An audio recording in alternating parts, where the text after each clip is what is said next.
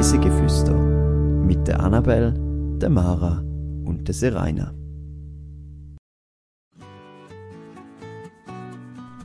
Gemeinsam die Schweiz erkunden.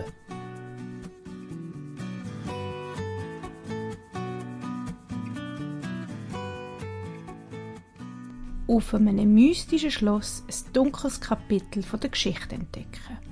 Diese Woche reisen wir zum Hexenmuseum Schweiz auf dem Schloss Liebeck. Herzlich willkommen zu einer neuen Folge auf Reise durch die Schweiz und um die Welt. Heute wird es magisch, mystisch und auch ein bisschen unerklärlich. Wir machen nämlich eine Reise ins einzige Hexenmuseum im deutschsprachigen Raum von Europa. Und zwar reisen wir heute zusammen mit der Mara. Hallo. Hallo Serena. Hast du schon mal von dem Museum gehört?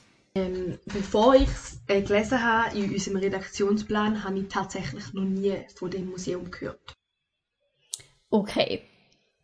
Ähm, und hast du schon mal ein bisschen etwas von der Hexenverfolgung in Europa gehört, was es früher noch gegeben hat? Ja, also in der Schule haben wir da mal angeschaut und auch sonst halt vielleicht mal so in einer Burg oder so hat es mal ein, zwei Zeilen dazu gehabt. Aber so richtig damit beschäftigt habe ich mich eigentlich noch nicht. Okay. Dann wird es für dich sicher ein bisschen spannend in dieser Folge, weil wir tauchen nicht nur jetzt in, in den geschichtlichen Aspekt ein, sondern wir schauen auch ein bisschen an, was heutige, moderne Hexen in Anführungszeichen gesetzt, ähm, was die genau machen. Und weil das Museum befasst sich mit verschiedensten Thematiken, nicht nur mit dem geschichtlichen Aspekt. Eintauchen. Stellt euch vor, es ist Dezember, relativ kalt und ungemütliches Wetter. Der Nebel hängt tief und ihr steigt aus dem Zug aus und lauft zuerst mal durch das Dorf. Dann, nachdem wir durchs Dorf durchgelaufen sind, sehen ihr hinten auf einer Anhöhe, wo komplett bewaldet ist, ein kleines Schlössli. Ihr lauft durch den Wald und steigen auf, bevor ihr kurz vor der Schlossmauer steht. Wahrheit oder Glocke? Was ist es jetzt? Ich habe heute unser klassisches Spiel mitgebracht mit den drei Fakten. Nur, dass die erste Behauptung keine Behauptung wird sein, sondern eine Frage an dich. Ähm, vielleicht weißt du es ja per Zufall gerade. Und die anderen zwei Sachen werden aber dann ähm, klassische Wahr- oder Falsch-Aussagen sein. Die erste Frage ist, wie heißt die wohl berühmteste Hex von der Schweiz? Uh, wie heißt die berühmteste Hex von der Schweiz? Irgendwie müsste man ja vielleicht schon mal was von der gehört haben. Aber da ich mich wirklich nicht so damit beschäftigt habe. Oh. Ich wüsste jetzt auch gerade, ich habe mich jetzt gerade gefragt, was so ein typischer Hexenname, aber sicher was Altertümliches nicht. Mm, ja, es ist altertümlich. Ich kann dir vielleicht auch einen Tipp geben. Ähm, sie ist aus dem Kanton Glarus gekommen. Und ein zweiter Tipp vielleicht noch, es gibt auch ein Buch über sie. Mhm. Ich denke, dass vielleicht nachher, wenn du es sagst, mir so, ich werde sagen, oh ja, klar, aber jetzt kann ich noch nicht so viel mit deinen Tipps anfangen. Musst du mir vielleicht verraten, wie sie geheißen hat. Okay, ja, es ist auch nicht, sie ist zwar ein bisschen bekannt, aber ähm, ich glaube jetzt auch nicht, dass das gerade alle Leute wissen. Das ist ein eine schwierige Frage. So war das Anna Göldin. Ähm, sie ist, man sagt auch eigentlich die letzte Hex in Europa gewesen, wo hingerichtet worden ist. Ähm, obwohl das natürlich eben sehr umstritten war, ähm, ob es überhaupt eine Hex war. Und es ist im ähm, 18. Jahrhundert gewesen, sprich auch schon ein Zeitchen her. Dann kommen wir zu der ersten Behauptung. Und zwar lautet die, der Glaube an Hexen und Hexerei zieht sich weltübergreifend durch alle Kulturen und Epochen durch, einfach in verschiedensten Formen. Und da ist jetzt die Frage, ob das richtig oder falsch ist. He? Genau. Ja, also ist ja sehr offen formuliert, aber ich würde schon sagen, dass in den meisten Kulturen, wo mir bekannt sind, irgendwie ein Glaube an, sagen wir jetzt mal, so was Hexenmäßiges Mäßiges besteht. Äh, Es ist eben ein bisschen Auslegsack, würde ich jetzt mal sagen, aber darum würde ich vielleicht sagen ja, weil es so offen formuliert ist. Ja, das ist richtig. Und zwar hat das eigentlich schon in der antiken Hochkulturen, also mega, mega lang her, hat das äh, schon angefangen. Und es ist eigentlich wirklich interessant, dass man eigentlich wirklich in allen Kulturen auf irgendeine Art und Weise an so Übernatürliches wohl geglaubt hat. Spannend. Und dann noch die zweite Behauptung, Hexenverfolgung oder Hexenwahn gibt's heutzutage nirgends mehr auf der Welt. Theoretisch würde ich jetzt mal sagen, in den fortgeschrittenen Bereich der Welt natürlich nicht. So in Europa, denke ich, ist das nicht mehr so ein Thema. Aber andererseits wiederum gibt es ja auch Völker, die so komplett von unserer Zivilisation abgeschottet leben, auf Inseln oder irgendwo im Urwald. Und vielleicht gibt es bei denen da schon noch auf irgendeine Form. Darum würde ich vielleicht sagen, dass es falsch ist. Auch wenn es weit verbreitet nicht mehr gibt. Da hast du recht. Ähm, es ist so, dass es vor allem noch in, grob gesagt, Afrika, Südostasien oder Lateinamerika Leute gibt oder auch Völker, die an ähm, Hexen glauben. Das kann sich in beide Richtungen entwickeln, also sowohl gute Hexerei als auch, dann, dass wirklich Leute äh, wirklich verfolgt werden, weil man das Gefühl hat, die Person ähm, macht etwas Schlechtes. Und von daher ja, es gibt's auch noch heutzutage.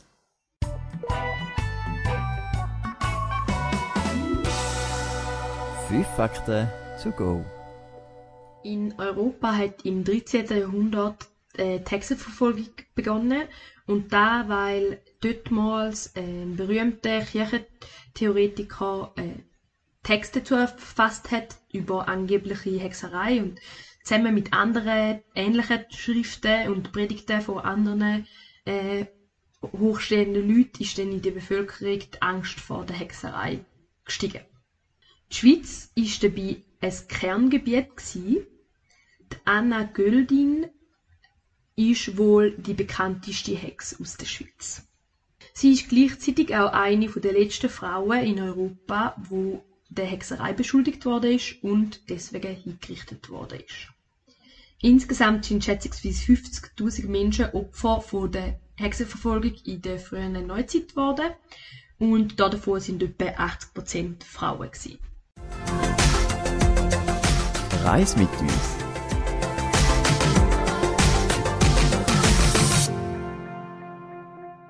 Bevor wir jetzt ähm, konkret zum Museum können, kommen und was ihr dort alles könnt anschauen könnt, würde ich jetzt auch nochmal kurz in die Geschichte eintauchen, weil ich doch finde, das ist ein mega spannender Bereich und auch ähm, ein Teil von der Schweizer Geschichte, wo man glaube nicht so gut kennt.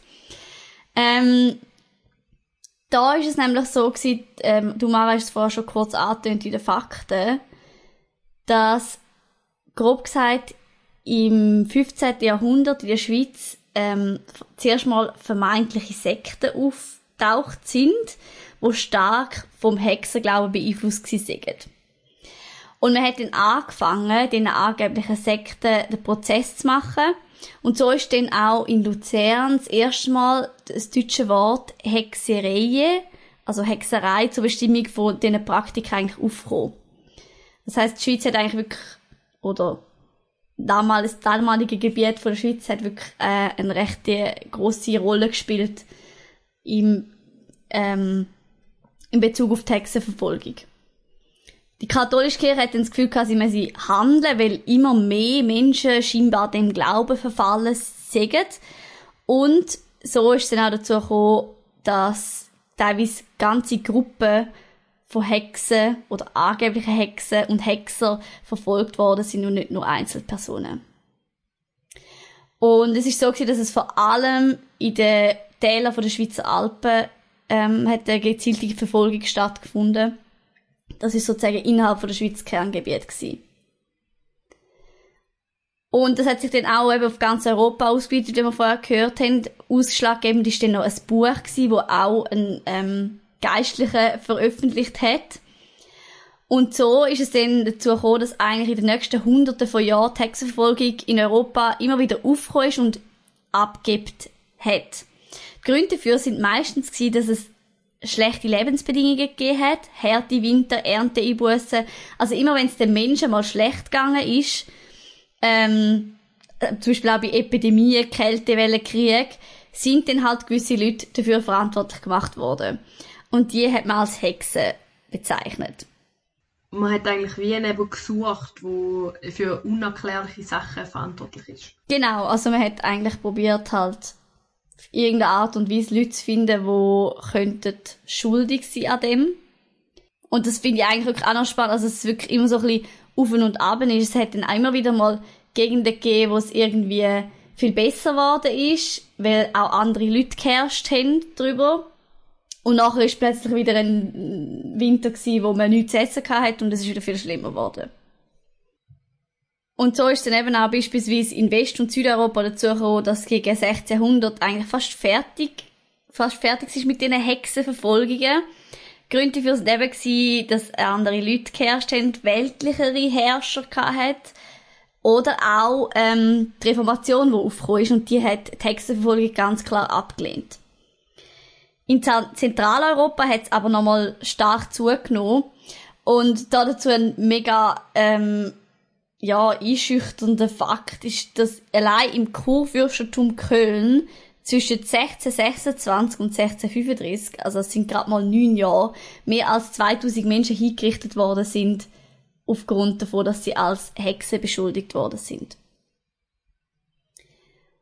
Und dann wirklich besser worden in ganz Europa ist es eigentlich erst gegen Ende 17. Jahrhundert, weil dann sind im Zug von der Aufklärung wissenschaftliche Fakten immer mehr, ähm, immer wichtiger geworden und dann ist auch immer mehr Glaube geschenkt worden als jetzt äh, Magie und Zauber.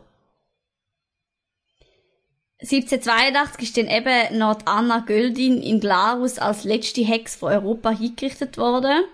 Und es hat dann auch eine große öffentliche Debatte ähm, gegeben über das Vorgehen, was damals, ähm, was damals gemacht hat, wie es vorgegangen sind.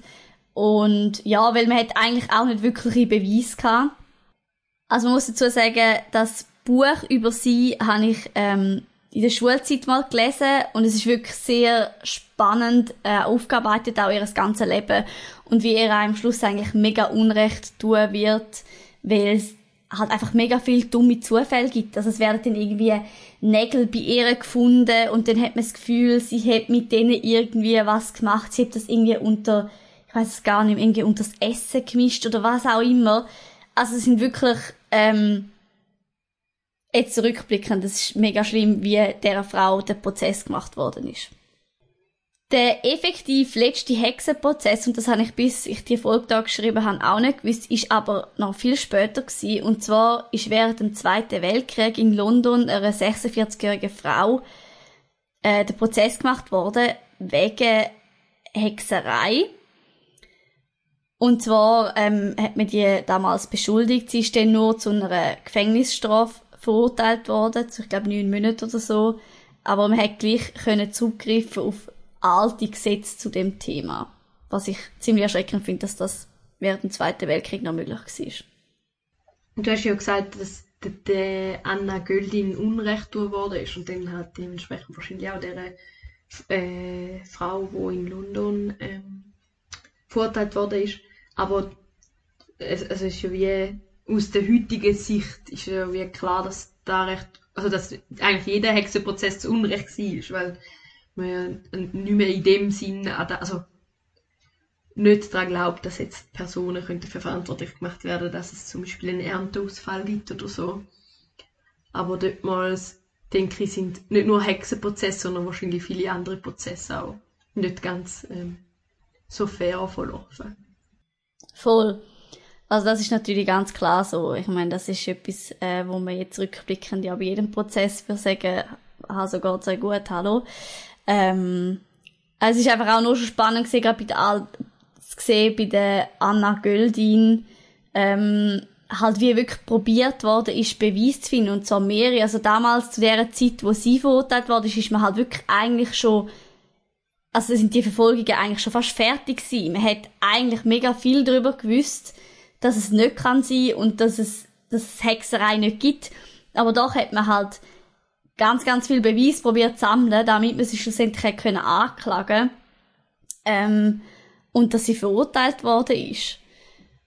Ja, mhm. und eben, was ich auch mega erschreckend finde, ist natürlich, das sind 80% Frauen gewesen. Ähm, ja, das ist natürlich auch etwas, wo ähm, meistens auch alleinstehende Frauen, das ist natürlich auch immer etwas gewesen, dann hat man auch mehr das Gefühl gehabt, dass irgendetwas denen nicht richtig läuft oder dass die irgendwie etwas ähm, mit Magie oder Zauber zu tun hat. Äh, ja, die haben sich natürlich auch sehr oft nicht irgendwie können einen Anwalt oder so leisten geschweige denn, dass man denen geglaubt hat.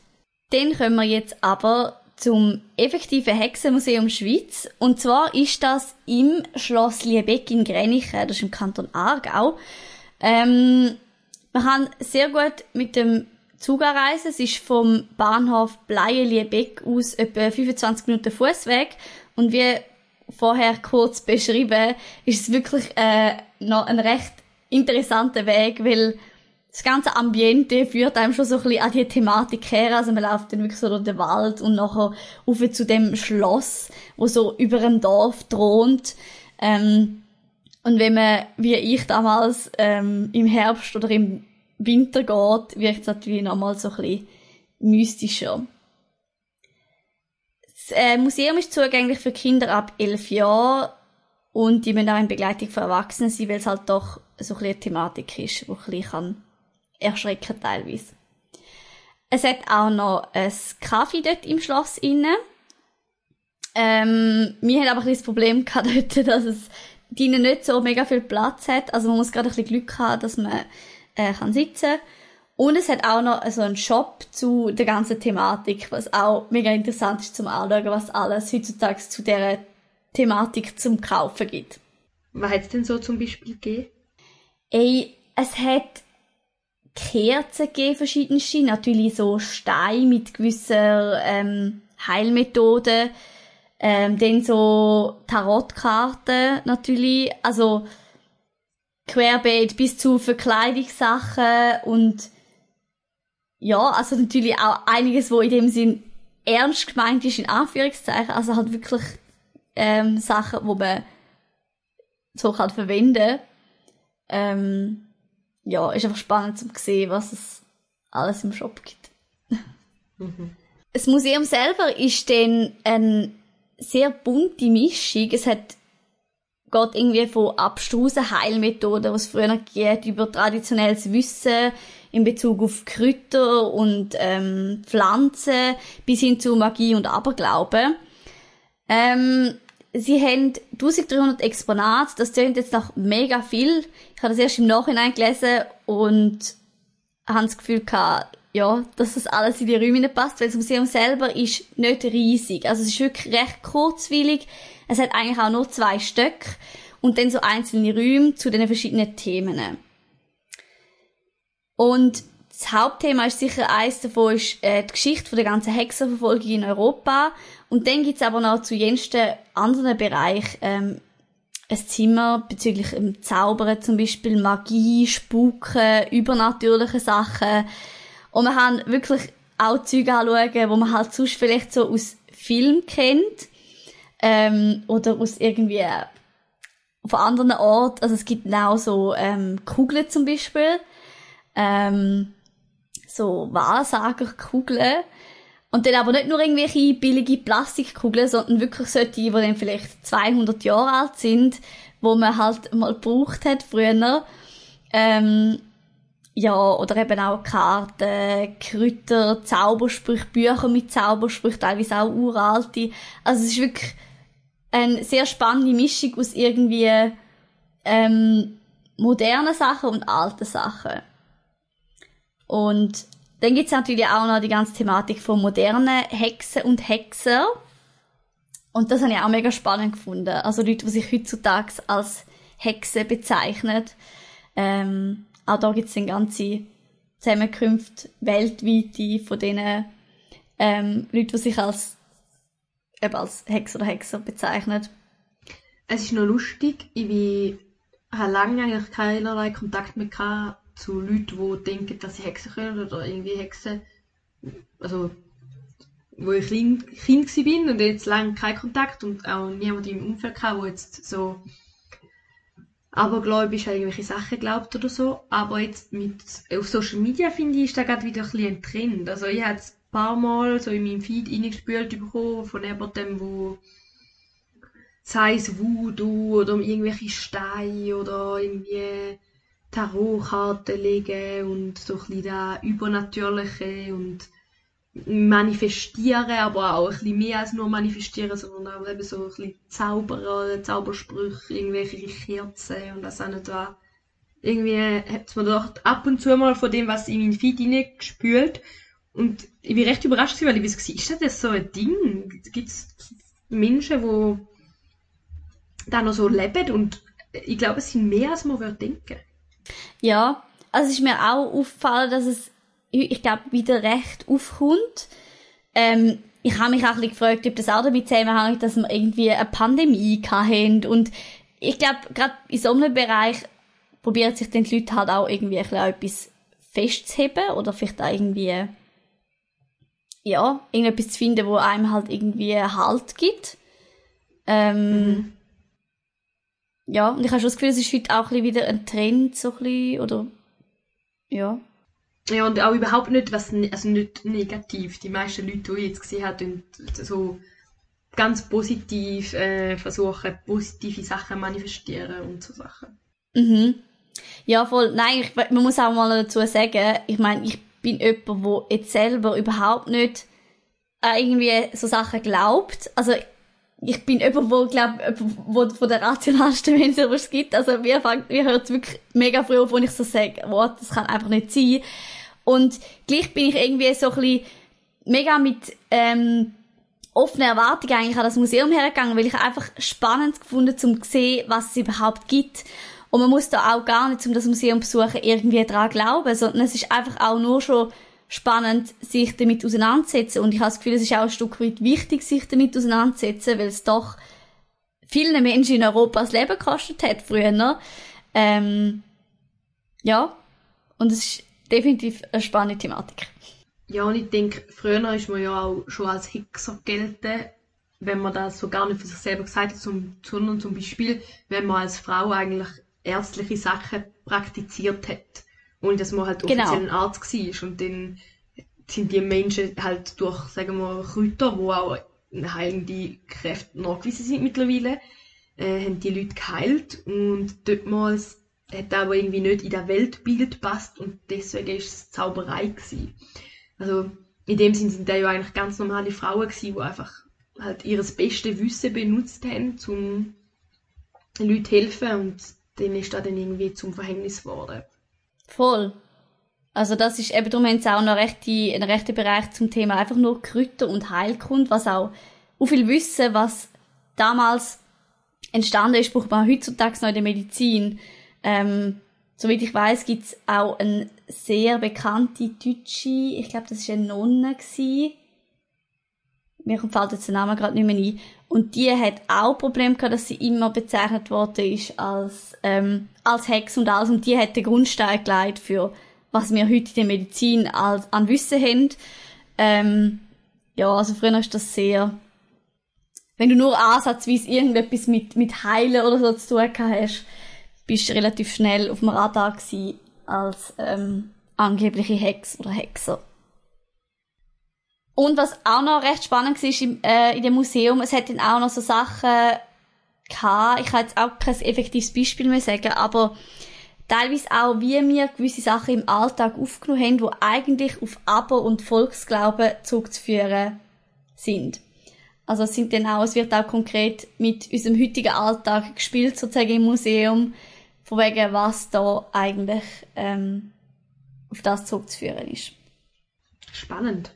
Was für mich äh, noch relativ erschreckend spannend war, ist, ist dass es ähm, im Gang von dem Museum äh, so Tafeln hat zu der Hexenverfolgung in der Schweiz, und zwar zu bestimmten Regionen.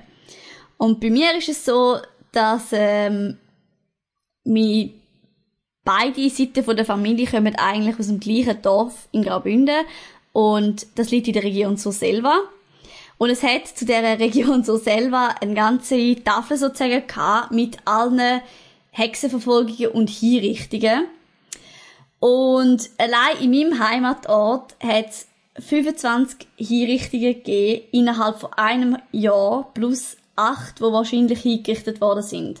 Also in denen hat es wie kein Urteil gegeben, Akte. Und man muss sich vorstellen, auf der Tafel ist wirklich, also es ist nicht nur gestanden, dass es so viel Hinrichtungen hat, sondern es sind die Leute mit Vor- und Nachnamen dort gestanden. Dann habe ich natürlich als erstes Mal schauen, ähm, ob irgendjemand von, mit meinem Familiennamen drauf steht. Weil bei mir ist es auch so, dass beide äh, Familiennamen schon seit vor 1800 in dem Dorf dort sind. Also man kann, ähm, das ist übrigens allgemein noch interessant für die, was interessiert. Man kann online, gibt es das Familiennamenbuch von der Schweiz. Und dort kann man alle Namen, Nachnamen, die einen Heimatort in der Schweiz haben, kann man nachschauen und dann sieht man, wenn das die Einbürgerung war. Und die höchste Stufe ist halt die Einbürgerung vor 1800. Ähm, und mir ist so, dass beide Familiennamen haben die höchste Stufe. Sprich, 1699 ist die Wahrscheinlichkeit nicht so klein, dass dort schon jemand von meinen Vorfahren in dem Dorf war. Und das Spannende war dann eben, dass niemand mit meinem Familiennamen auf der Tafel gestanden ist, aber sehr viele Familiennamen, die es heute auch noch in dem kleinen Ort gibt. Also, das habe ich sehr interessant gefunden und ich habe mich dann natürlich angefangen zu fragen, ähm, sind meine Vorfahren da irgendwie an der Verfolgung beteiligt gewesen? Haben sie es unterstützt? Weil es ist wirklich, es ist die höchste Quote von der ganzen Region so selber. Also in dem Dorf, wo ich herkomme, hat es am meisten Hinrichtungen gegeben. Innerhalb von den, ich glaube, zehn Jahren sind ähm, abdeckt auf der Tafel. Das ist schon noch ähm, crazy, wenn man denn das so sieht, finde ich.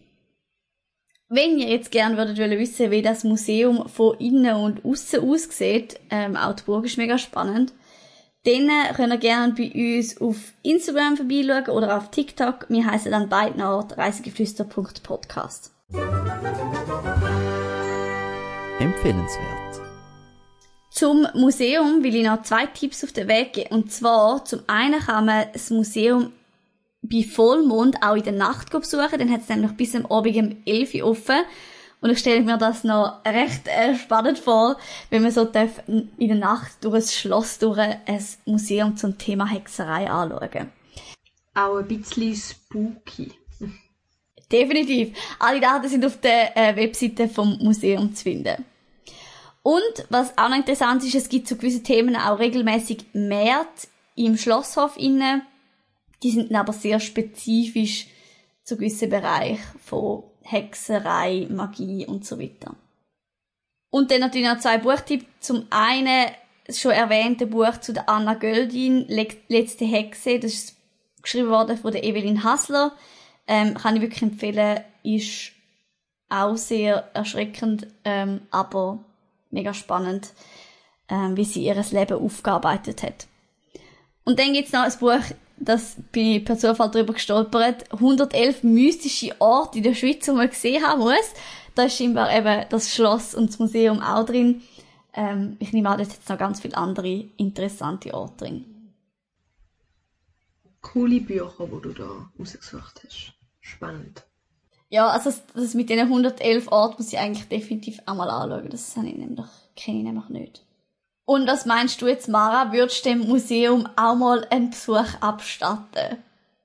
Also es klingt mega spannend, einfach auch weil ich denke, das Zauberding ist schon etwas, was die Menschheit irgendwie fasziniert.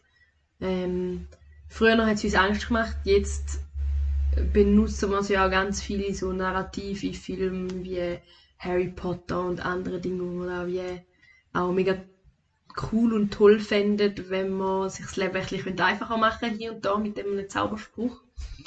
Darum, ähm, ich denke, spannende Sache und äh, ja, definitiv ein, ein Besuch wert, wie sogar schon mal in Grenchen gewesen, nur nicht in diesem Museum. Ja, das verpassen. Ja, dann. Für das nächste Mal wäre es wahrscheinlich schon etwas.